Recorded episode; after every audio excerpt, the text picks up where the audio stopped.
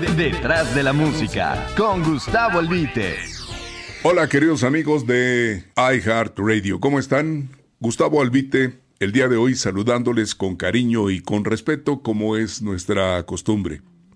Le platico a usted que a lo largo de muchos años me di cuenta que una característica casi general en los intérpretes de música popular y de todos los artistas es la vanidad.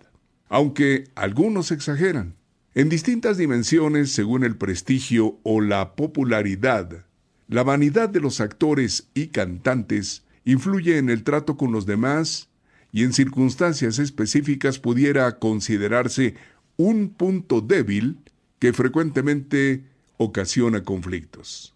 Es, sabe usted, como un halo mágico que cuando se toca con intención de daño les torna agresivos. Y si por el contrario es reconocido y o exaltado, les congratula y los vuelve amables y sencillos. En este oficio, me enfrenté en entrevistas a los más temperamentales cantantes internacionales que de entrada fueron arrogantes y soberbios, pero que cedieron cuando la introducción en la entrevista les reconocía sus justos méritos y su valor. Sabe usted, los cantantes se niegan frecuentemente a las entrevistas porque en su camino se encuentran gente que no conoce su trayectoria y les hace preguntas genéricas y que ellos algunas veces consideran tontas que no les personalizan ni acercan a la gente. Un artista luce cuando el entrevistador sabe de quién se trata y le presenta con propiedad ante el público. Eso les gusta, eso alimenta su vanidad. Y lo digo con respeto. Lo considero una condición propia de los artistas, de ninguna manera un defecto. La llamada Feria de Vanidades no es más que la convivencia de estrellas en una película, en una obra de teatro, en un concierto o en una entrega de premios. Probablemente la gente no lo note, pero cada una de las personalidades quiere hacer valer su importancia ante sus iguales artistas o actores. Cada quien reclama el debido crédito que considera, ocasionando a veces roces y pequeños altercados pero no es privativo de nuestro país, se da universalmente. Existen en el mundo pocas amistades verdaderas en el espectáculo. Solo aquellos que separan inteligentemente al artista del simple ser humano logran esto. El resto solo finge armonía con quienes consideran sus adversarios. Un día les platico de los unos y de los otros. Hoy les refiero un caso particular. Por una parte, Antonio Aguilar, el charro de México. Buen actor, cantante, empresario con una carrera brillante en discos y películas desde finales de los 50. Lector constante, admirador de la historia de nuestro país, condición que le significaba una aceptable cultura. Nacido en una familia provinciana de clase media alta, más de 80 discos grabados, casi todos éxitos de gran venta y múltiples películas producidas y protagonizadas por él. Fue además un verdadero e innato mago de las relaciones públicas. Antepuso a su temperamento un suave trato, lo mismo con el público que con los personajes políticos y empresariales que le pudieran servir de escalón para conseguir mayor popularidad o patrocinios para sus películas, algunas de carácter histórico. Actor natural, además grabó canciones muy populares lo mismo de autores desconocidos que de compositores consagrados. Creador de un concepto artístico familiar que combina aspectos hípicos, folclóricos, de charrería y musicales que recorrió el mundo y le acercó a mandatarios y testas coronadas como reza el clásico se convirtió en una figura internacional representativa de México, vigente hasta su fallecimiento. Nunca se retiró. En su economía mm, muy administrado, digamos. Su diplomacia natural, le dictaba tratar con el mismo respeto a la gente sencilla que a los intelectuales o magnates. Siempre se mostró públicamente congruente y equilibrado, y sólo su desaparición física terminó con su muy larga carrera. Por otra parte, Vicente Fernández, cantante hecho desde abajo en una empeñosa cultura del esfuerzo, a quien no le importaron los medios que justificaron el fin, incluyendo profundas deslealtades. Con una precaria y corta escolaridad, privilegiando la aritmética y posponiendo la lectura, dueño de singulares facultades vocales que no mermaron a pesar del uso indiscriminado en largas jornadas en restaurantes y serenatas callejeras. Poco afecto a la cultura, la religión y la espiritualidad, y un actor regular nada más en películas producidas por él en sociedad con don Gregorio Wallerstein, el zar del cine mexicano. Vicente Fernández, una vez consagrado en 1973, resentido y desconfiado con el mundo como consecuencia de su infancia y juventud, signadas por un padre con características muy similares a Juan Charrasqueado, que propiciaron situaciones de pobreza para Vicente, su madre y sus dos hermanas, tuvo la suerte de estar en el momento y el lugar adecuado después de la muerte de Javier Solís en 1966 y aprovechar el talento de los compositores, músicos y productores que hicieron grande al Señor de Sombras. ¿Se acuerdan ustedes? En 1968 empieza su muy brillante carrera creando éxito tras éxito hasta su retiro necesario en 2006.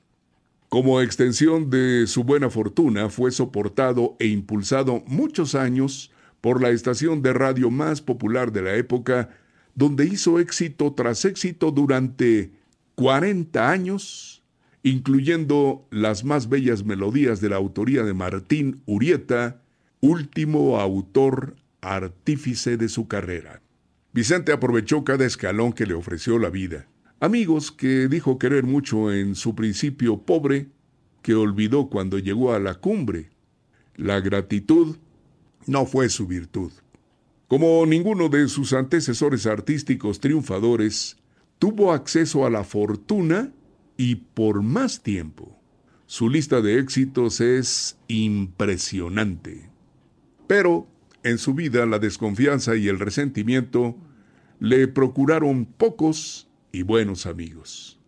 Y obedeciendo a la ley de la vida, la paulatina pérdida de su oído y otras enfermedades lo obligaron a dejar sus presentaciones personales, que eran la razón de su existencia, y los constantes escándalos de sus hijos que contribuyeron a la disolución familiar causaron en él una recurrente depresión en que vivió sus últimos días.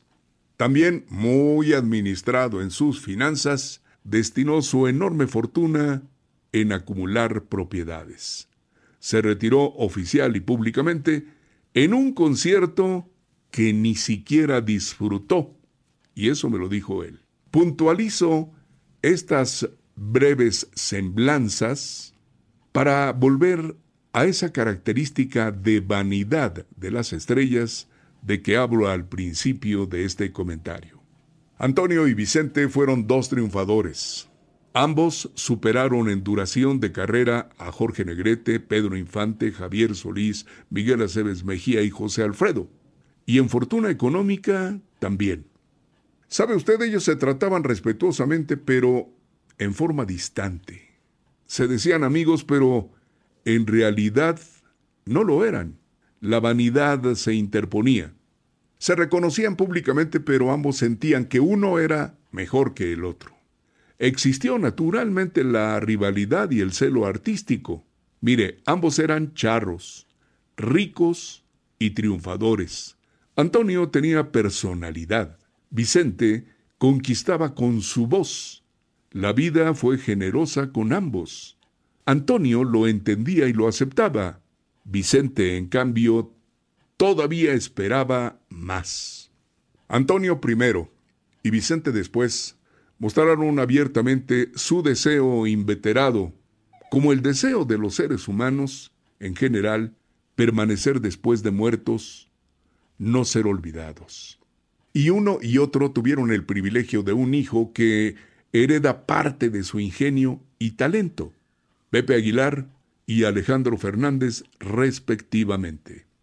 Pero vea usted, Pepe y Alejandro no solo se quedaron con esa herencia, también hicieron suya la rivalidad y el atávico deseo de procurar la extensión de la estirpe.